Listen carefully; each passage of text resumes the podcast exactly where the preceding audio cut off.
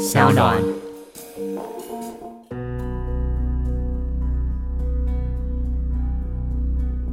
易智博这样一个线上博弈的公司，它是透过什么方法来提供这个洗钱的服务？检警去调查的时候，其实发现他们跟人头集团买了非常多的账户。那这些账户其实就像刚刚讲的，他提供伊兹博的这些赌金有一个很好的转移的地方，比如说它可以转移到中国去，或者转移到其他地方去，然后可能再转到其他国家，然后最后再转到台湾这样子。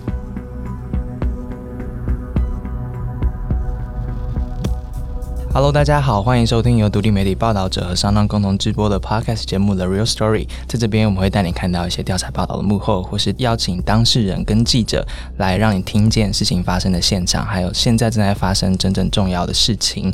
今天我们要来听听看一个你可能没有注意到的新闻，但是你身边可能就有人在这个产业里面工作，而且这个产业呢，其实横跨了不同的国家、不同的城市，在其中，台湾在里面扮演一个非常非常重要的角色。今年七月有一个新闻，想帮大家复习一下。根据警方调查，他们发现一家公司叫做易智博数位娱乐开发公司，他们在台湾其实长期的进行洗钱的不法行为，然后他们把多位的这家公司的人员进行法办，发现这个公司一星期洗钱的金额就高达五十亿，一年下来是两千六百亿，以触犯洗钱防治法还有刑法中的赌博罪这两条法，把这些人给抓了起来。这家公司到底是什么样的一家公司？为什么有办法在一星期里面洗钱五十亿？过去几年他怎么能够存活在台湾这边？而且在台湾这边雇佣了很多很多重要的科技线的人才。其实，如果大家有认真看我们的文章，会发现其实一年前我们就去了这家公司。所以，我们今天呢要邀请当时做这个报道以及后续追踪报道的雪莉跟德莲来现场跟我们分享。让我们欢迎报道者总编辑李雪莉跟记者孔德莲。各位听众朋友，大家午安。好，旁边的是德莲。嗨，大家好，我是德莲。德莲在报道者服务多久了？呃，三年吧。然后都写些什么题目？写些阿里不达的题目，比较是可能有一些牵扯到犯罪的范畴的题目。为什么会对这些题目有兴趣啊？呃，因为犯罪其实我觉得无所不在吧，而且其实它。如果单以个案看的话，会觉得它其实是小小的，它可能只是几个人影响几个人的一个小事情，但是。呃，如果扩大范围来看的话，会发现这些犯罪或这些事件，它其实是一个社会的缩影，然后影响我们非常多的各个生活的各种角落，都会出现这些人这些事情。所以我觉得这些事情对我来说还蛮重要的。接下来两集我们要听到这个故事，就跟德典说的一样，我们大家都不知道，但其实跟我们生活息息相关。我们先从这家公司开始说起，易智博数位公司，它是一家什么样子的公司？我们是什么时候去访到他们的？还记得吗？我们是一九年的时候去去了他们的这个细致的总部，嗯，然后他就在远雄的大楼里面。从外观看，你会发现就是远雄，它是一个很大的办公大楼，然后下面是卖场什么的。可是我们那时候没有想到，就是大楼里面它里面有非常多，就是像他们这样子的博弈的人、博弈的工作者在里面，然后它里面布置的非常富丽堂皇，然后富丽堂皇。对我看照片有一点中国感。它的主要的办公室很像人民大会堂哦，对，所以很有中国的风味。那非常大的桌子，颜色都是红色跟金色的，嗯，对，所以可以看得出来，易智博其实它就是我们呃之前文章上也写到的，它是一个以中国赌客为核心的一个服务，百分之九十终端客人都是中国人，然后上到他们的网站来下注。所以他们的办公室，呃，为什么会很像中国的这个风味呢？主要就是因为金主也都来自中国，嗯，还有香港。哦，水晶吊灯，然后雕龙画栋的，还有这些木头的屏风啊，木头的椅子啊，这一些真的没有办法想象在远雄的大楼里面，这个公司的规模大概怎么样？我们那时候去的时候，他们一直在拿下不同的楼层，包括呃六楼、二十一楼。那那时候去，他说还要拿下三十一楼。那每一层楼都有上百平的空间哦，所以。你会发现说，诶，他们怎么扩张的这么快？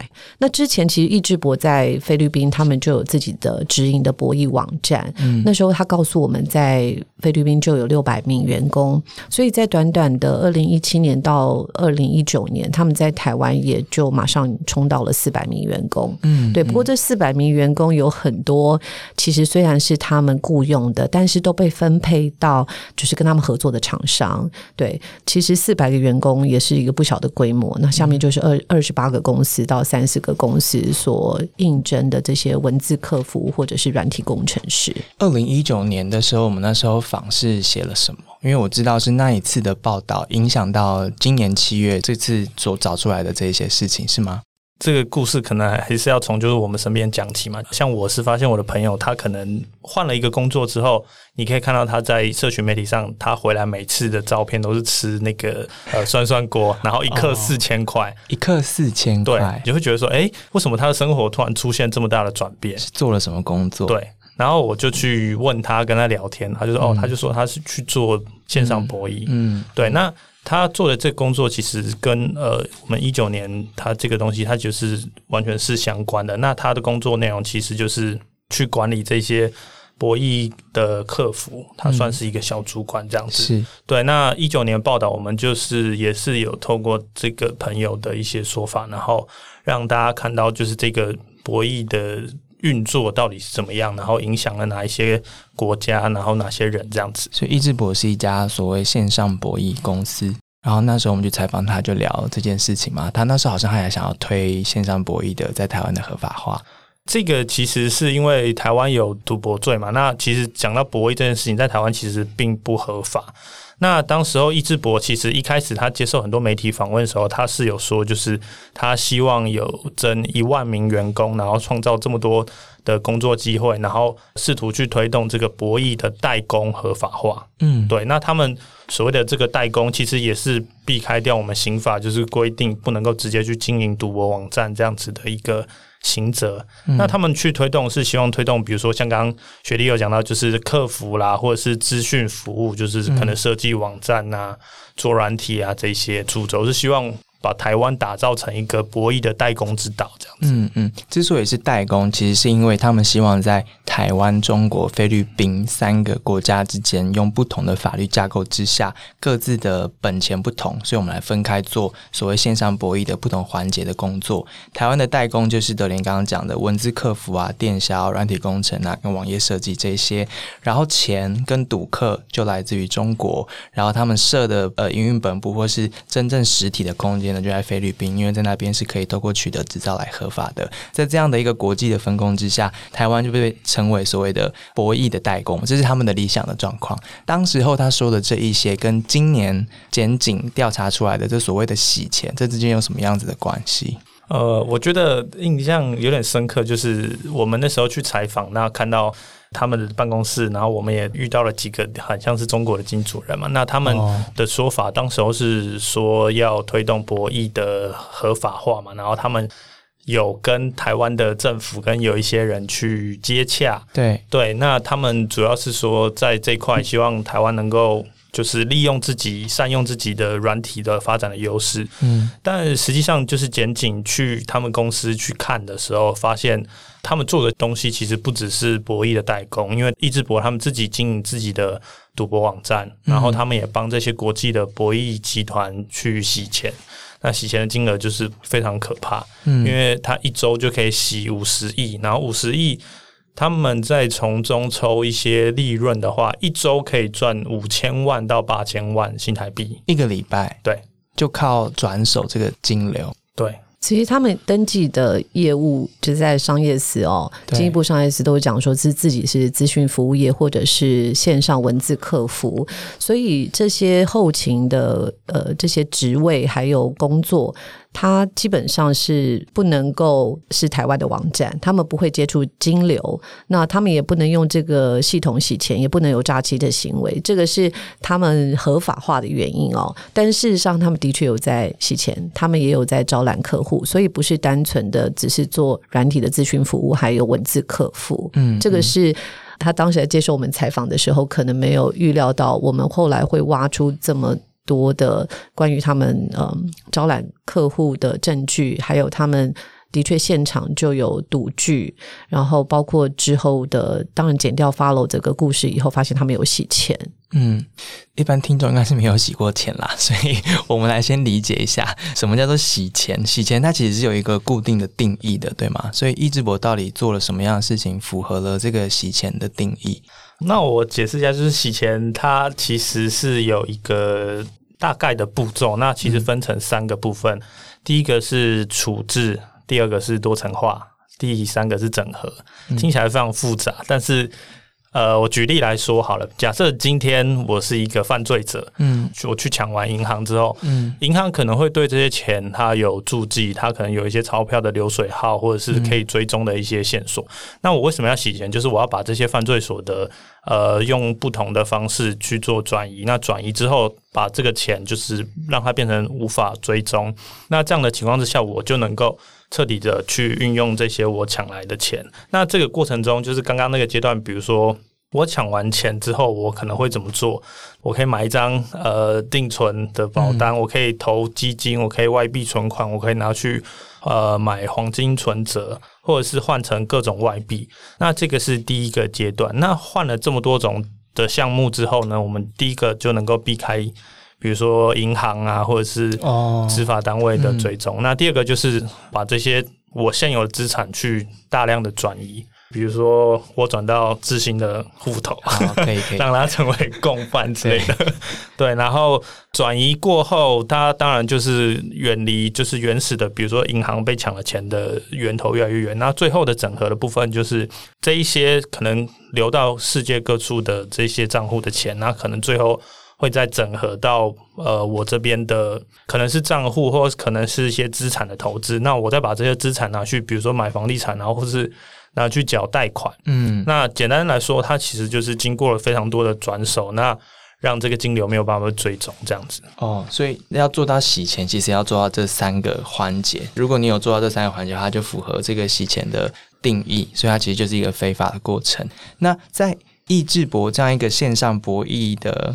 公司之下，他是透过什么方法来提供这个洗钱的服务？易智博的方法，那个时候检警去调查的时候，其实发现他们跟人头集团买了非常多的账户。那这些账户其实就像刚刚讲的，他提供易智博的这些赌金有一个很好的转移的地方，比如说他可以转移到中国去，或者转移到其他地方去，然后可能再转到其他国家，然后最后再转到台湾这样子。我印象最深刻的是，德联在追踪这个新闻的时候，就发现，呃，像易智博这样的公司，当然还有其他的博弈公司，他们是透过自己员工去开户，而且不管是在台湾开各个户头，或者是到中国大陆去开户，员工的户头都成为他们洗钱的工具。有些甚至公司会强迫他们要把。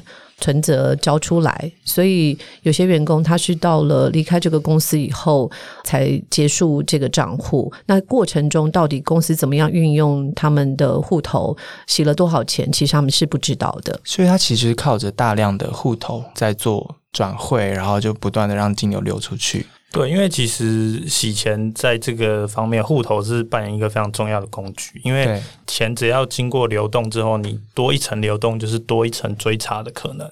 像很多博弈公司用的方式，像刚刚雪莉讲到，就是请员工自己去开户嘛。那一般我们其实去上班的时候，我们也需要开户啊，是新支户什么的。对，呃，比如说这些博弈公司的做法是利用这些新支户，然后他去做非常小额的汇款。那这些小额的汇款，其实你从一般的这个汇款记录是看不出来，因为我看过他们那个账册，那他可能一次都是二十万，或者十万，或者是五万，或者是几千块这样子，慢慢去测试测试。然后，如如果真的确定这个账户的流动是 OK，没有被银行去追踪到，嗯，他可能就可以做一些比较大或比较频繁的汇款这样子。那另外一个当然还有就是像公司企业户去开的这种户头，那他就可以有比较大额度的这个金钱的流动这样子。嗯，他是利用他的员工大量开这些人头户头，而且这个账户应该不只是在台湾嘛？我觉得这个蛮有趣，就是像我听。这些博弈公司的员工来说，就是他们的公司都会把开户这个东西包装成是一个奖励之旅，就是公司请你去开户，然后还帮你付一些呃你的吃住的花费，还给你零用钱。那你去比如说去中国、去越南、去菲律宾、去哪里开户，那你一次可能开一个五到十个户头。然后拿当地的这些东西回来之后，你把这些东西交给公司，然后公司就给你一些奖励。这些账户其实就成为很好的一个洗钱的管道。嗯嗯。那反而他们自己的薪资账户呢？公司给他们的薪资的方式不是透过户头的方式，而是透过现金的方式，可能就是一个黑头轿车。那每两到三个月让员工进来这个黑头轿车领一次薪水，这个也是蛮有趣的地方。嗯嗯嗯，我看易智博的案子里面被找到的这个册子账册里面，他有用的账户就有三百多个。在最终报道的时候，其实有找到一个员工出来是在这个产业里面工作的，然后就经历过这样的事情，他被迫要去开户。对他其实就是公司直接要求他，你要来上班，你就要开户。因为其实我们多少都会有点警觉嘛，你帮公司开户，为什么？因为这是一个拿你自己的社会信用或拿你的安全跟公司做一个赌博。对。但是公司要求你要开户，你才有办法来这边上班。对。对。那开完户之后，就像刚刚讲的，你的户头要交出去，然后呃，公司怎么用你也不能过问。发薪水的方式就是你可能。走到轿车里面，然后轿车里面有数钞机，然后纸袋麻袋装的一叠现金，你一次可能领薪水，可能一个月都十一万、十二万。对你写的这个人，他是被派到菲律宾的，然后他是博弈产业里面的人，他每个月月薪是十几万，然后他英文讲的很好，然后也在一般企业任职过，然后他加入了这家公司之后，第一件事就是你说的，要么就是开户，不开户就请你走人，然后他就也登上了你所说的那个。开户的奖励之旅，没错。我看他是到中国的地方去开户，然后也去其他亚洲的国家，而且他还需要演，对不对？因为开户其实都有一个审查的过程。对，因为你像我们一般开户可能很简单，你跟银行说你要开一个新支户或什么的。对。但他们可能去，假设去中国或去越南，他们开户的名义就是。可能有投资，可能有薪资，那就是必须要说服银行嘛。你为什么要开这个户头？嗯，那像他们去中国开户，他有一个很好的，比如说公司会帮他准备一些剧本。你是要对，你是要奔爱而去，你的爱人在中国哦，对，所以还会配一个假的伴侣给他一起去开户。没有，不存在哦，不是。好，我也做的这么细致。可能有一个名字或有个地址，有个电话，你要讲一些你们的可能相处的一些细节，这样子。因为地址要背起来，对不对？我看。好像有人看小抄就被抓包了。对对对，被抓包会怎样？被抓包其实银行这边他其实就会立刻启动这个反制啊，因为他可能是怀疑你是有参与一些洗钱或者是有一些犯罪的可能。像银行他们可能会中国他们会通报公安嘛，然后就把你遣返吗？我知道的部分好像是会先扣押你的一些证件，比如说你的。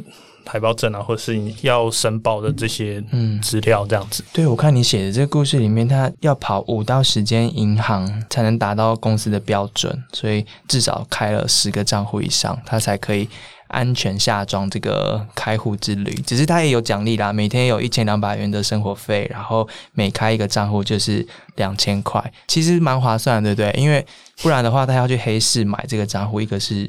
新台币两万块，因为像博弈公司会用这样的做法，一来就是呃，你透过这些黑市去买的账户，你没有办法确定它的可靠跟稳固嘛。那你员工又是新鲜人，又是年轻，你开户很正常啊。博弈公司也很聪明，他就是利用这些。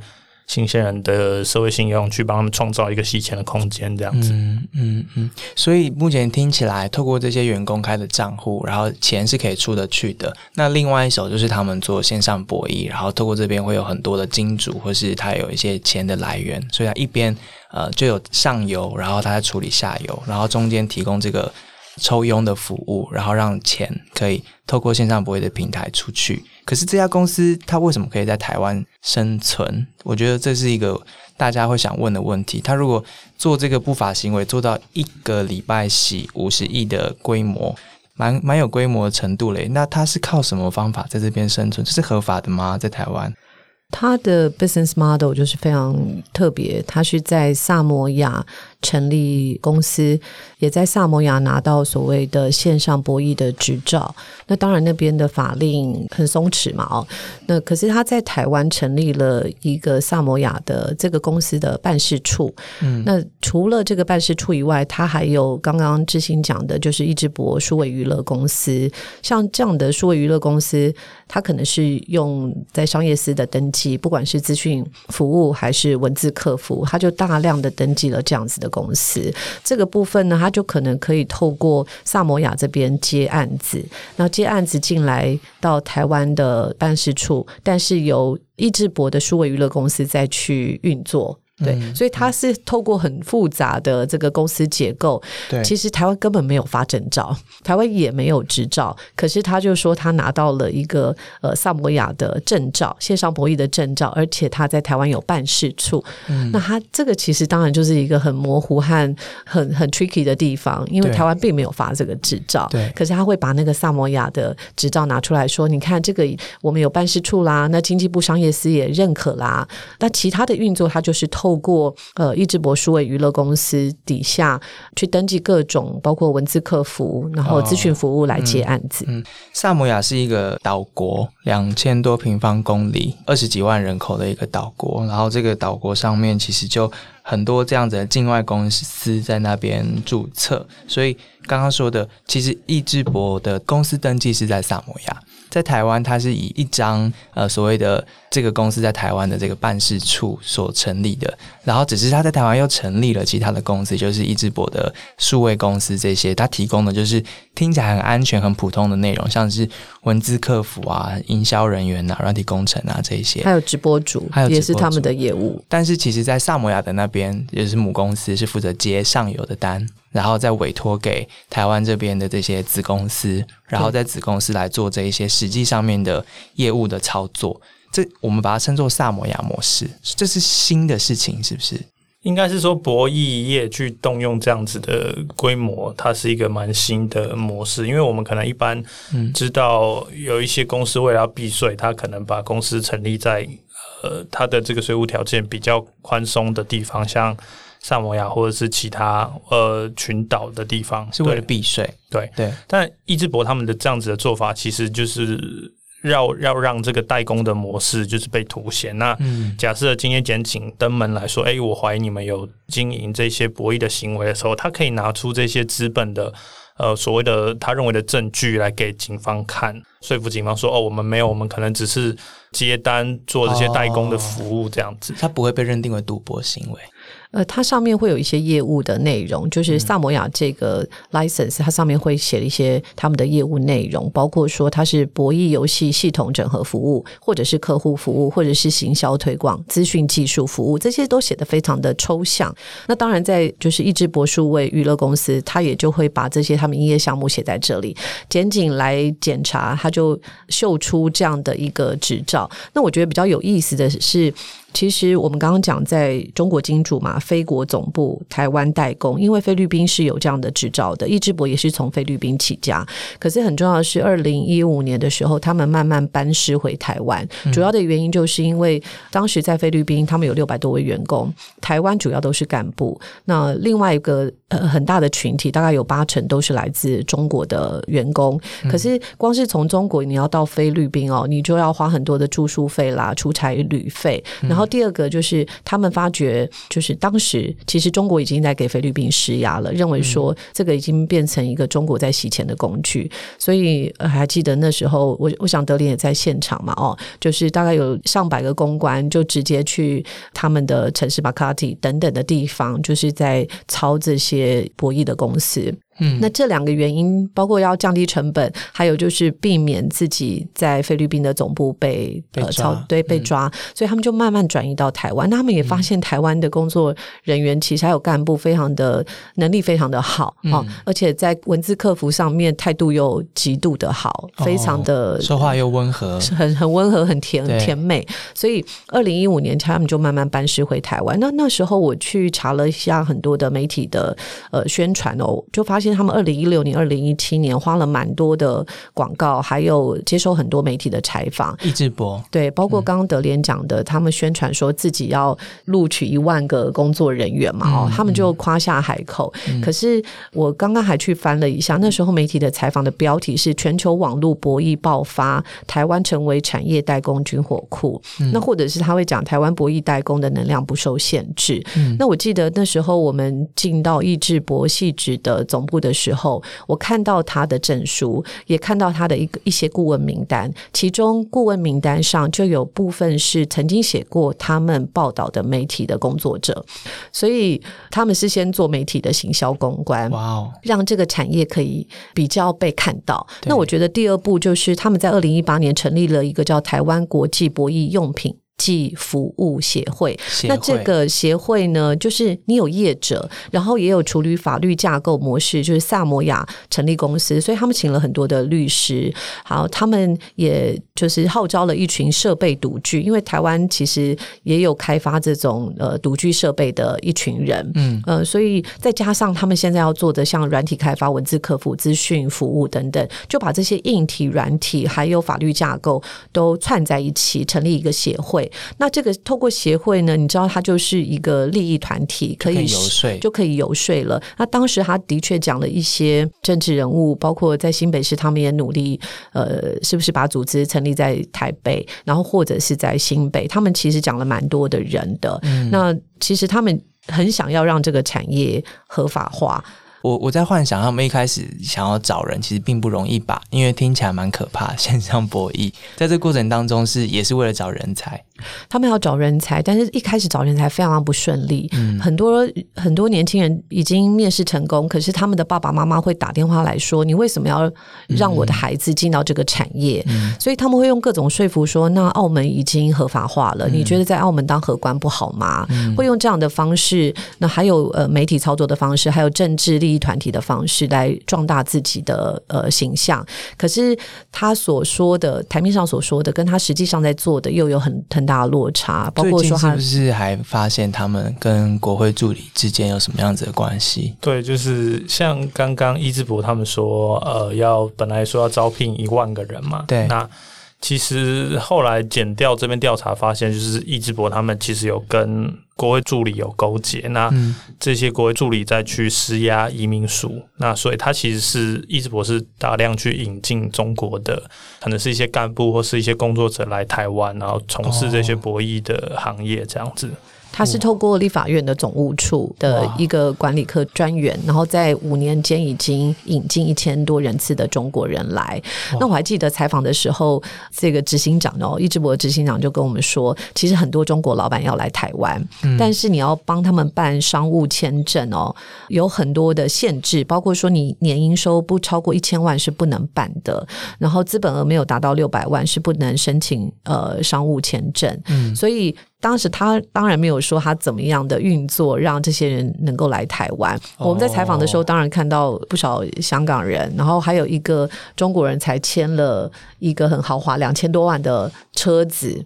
嗯，现金买了一台那个劳斯莱斯三千多万现金，对，现金作为代步车。然后马上那个执行长就拿到三十六张的商务舱的机票。哦，哇，对，所以这群中国老板的确是很多是大金主，对，他们来自呃呃，应该蛮多是从福建来的，对，然后可能赚了第一桶金以后，其实线上博弈就变成一个他们下一个的金矿。对，那台湾为什么好呢？就是因为其实他们有说，两岸关系越不好的时候，这个线上博弈就会越好，因为这边不会被抄家，两岸的司法也没有互助，管不到，管不到。然后他只要可以打通某些特定的通道，然后让他需要的人可以过来，或是钱可以过去，其实台湾还是可以变成枢纽。听起来是这样。对对，但是台湾不只是在做代工，已经是变成洗钱的王国了。一年多之前，两位去到现场的时候，其实有意识到自己走进的是一个这样子的枢纽吗？我记得有一个场景，呃，让让我们蛮印象深刻，就是。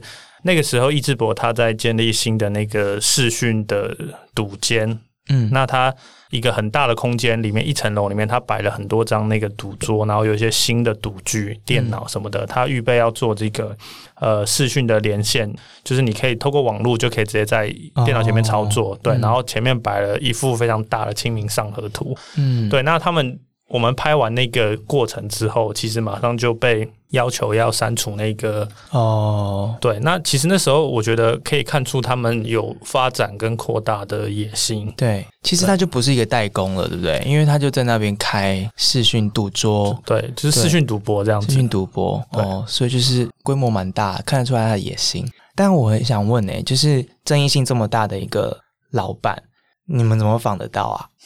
孔德连，你怎么约到的？嗯，因为报道里面他说了很多，应该是说我们那时候约他的时候，其实他们有一点推迟，然后呃，就是其实我们也是呃想知道为什么他们想要把这个产业合法化，我觉得这是最主要的原因。是对，那约了之后，其实呃我们在楼下等了三四个小时，在等他们，对，因为他们可能有一些会议或什么的，我猜这个过程。也许是他愿意接受我们采访的一个还蛮重要的点吧。还有另外一个就是，我自己觉得从二零一七年，其实媒体对他们非常友善，嗯，甚至有呃写他们公司报道的人也成为他们的顾问嘛，所以基本上。他们对于媒体可能都会认为说，呃，是想要了解这个产业，并不会挖掘的这么深。那那时候的确有这样的一个机会，进到每一个房门后面去看到他们在做些什么，所以我们。现场的确就看到他们有在跟中国扣客，也就是找中国的客人来下注，像这些都是其实是违法的行为。可是我们在报道的时候，有把这些资料先隐藏，然后也没有特别讲是易智博。那直到是这一次机检跟南检出来了以后，我们才有说明说，其实当时就是发现了这个状况。所以其实一切回到一年多前的采访的时候，好像都有迹可循。但是，一周五十亿还是让我蛮吃惊的。哦，这五十亿，我想替大家解释一下，这五十亿的意义是什么？其实，台湾的洗钱防治办公室，它有统计，一年下来，台湾的不法的金流其实是有六千亿到八千亿的这样子的规模。那如果一年，其实易智博他所经手的金流大概是两千六百亿嘛？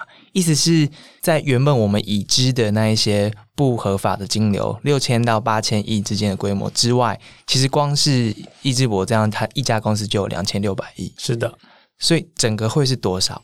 原本是没有算线上博弈的感觉。对，因为其实洗钱防治办公室他们呃统计的是三年前他们去针对国内的这个犯罪去锁定一些犯罪，然后去追踪他们的这些不法所得的。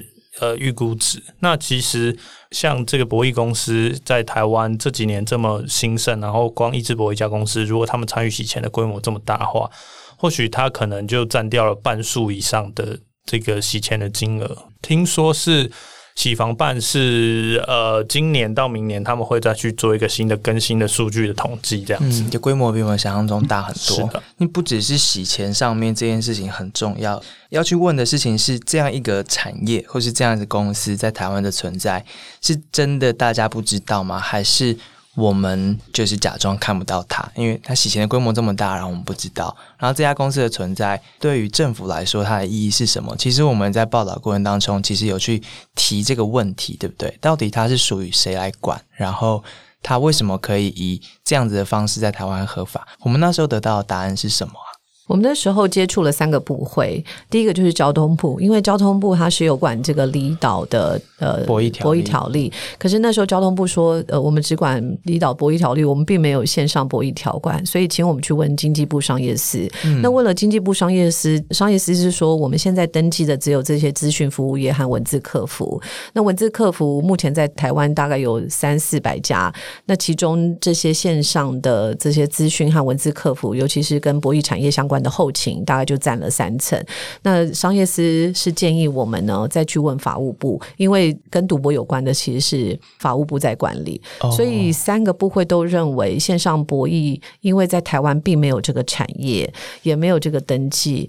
呃，所以最后只能到法务部，因为它是一个犯罪的行为。但是他就眼睁睁的已经在内湖一条街，在细致，然后在台中、在台南、高雄都有这么多的点，那每一家都是佯装自己是文字客服，还有资讯服务业。我想很多人是知道的，但是因为我们没有法可管，所以大家也就互踢皮球，假装这件事没有看到，就不会觉得他们是所谓的主管机关。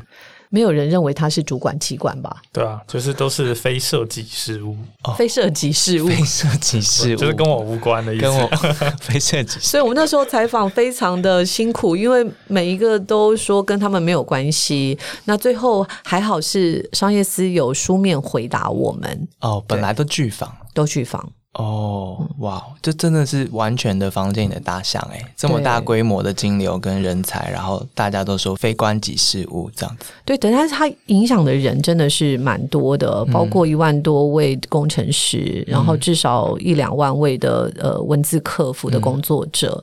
那这些就是每一天呃生活在我们旁边。我跟很多呃比较资深的媒体工作者也有讨论过，但是呃，像五六十岁的人可能都没有办法接触到这群工作者，因为他们身边没有这样的人。嗯，可是我想德联跟我就是周边有非常多人，譬如说去做了博弈公司老板的特助，嗯。这是一个非常重要的工作，因为他们会呃见到各种光怪陆离的事情。那还有当然就是非常年轻的工作者，包括很多私立学校的学生，因为他们一出来并没有办法找到非常好的工作，但是这份工作可以给他们一般薪资以上再超过三层的薪资，所以对他们来说是一个还蛮有诱惑力的第一份工作的薪水。对，听起来是真的蛮吸引人的。所以不得不说，虽然我们今天大家都谈到的是一家公司，然后谈到的是一般人可能有点陌生的线上博弈或是洗钱这些事情，听起来很像是一个猎奇的故事。但想让大家知道一下，这个其实真的就像德林一开始说的样，跟你息息相关。为什么？因为其实如果你去一零四银行或像这样子的招募网站上面找文字客服啊、电销推广啊、资讯软体啊这一些的工作的话，其实。很多就跟我们今天讲的这个产业可能是有关系的。光是在一零四人力银行的资料库里面，登记在萨摩亚的境外博弈公司，其实就超过有三百家。它是已经登记在一零四人力银行喽。然后就是我们刚刚说的那样子的公司，其实就有三百多家。所以。到底你身边有谁就在这些公司工作？那刚刚讲的工程师加上文字客服这些，在台湾至少有三万人以上在这个产业里面工作。所以你身边的人，或是你的小朋友，或是你的同学，他未来会不会踏入这个产业？今天讲的故事其实跟我们非常非常的有关系。刚刚提到一个关键的场景是内湖的博弈一条街，还有在菲律宾那边其实有很庞大的，包括台湾人所在的一个。博弈聚落，我们下一集来好好谈一谈这些人是怎么到那里的。你身边的人在这个产业里面其实是过着什么样子的生活？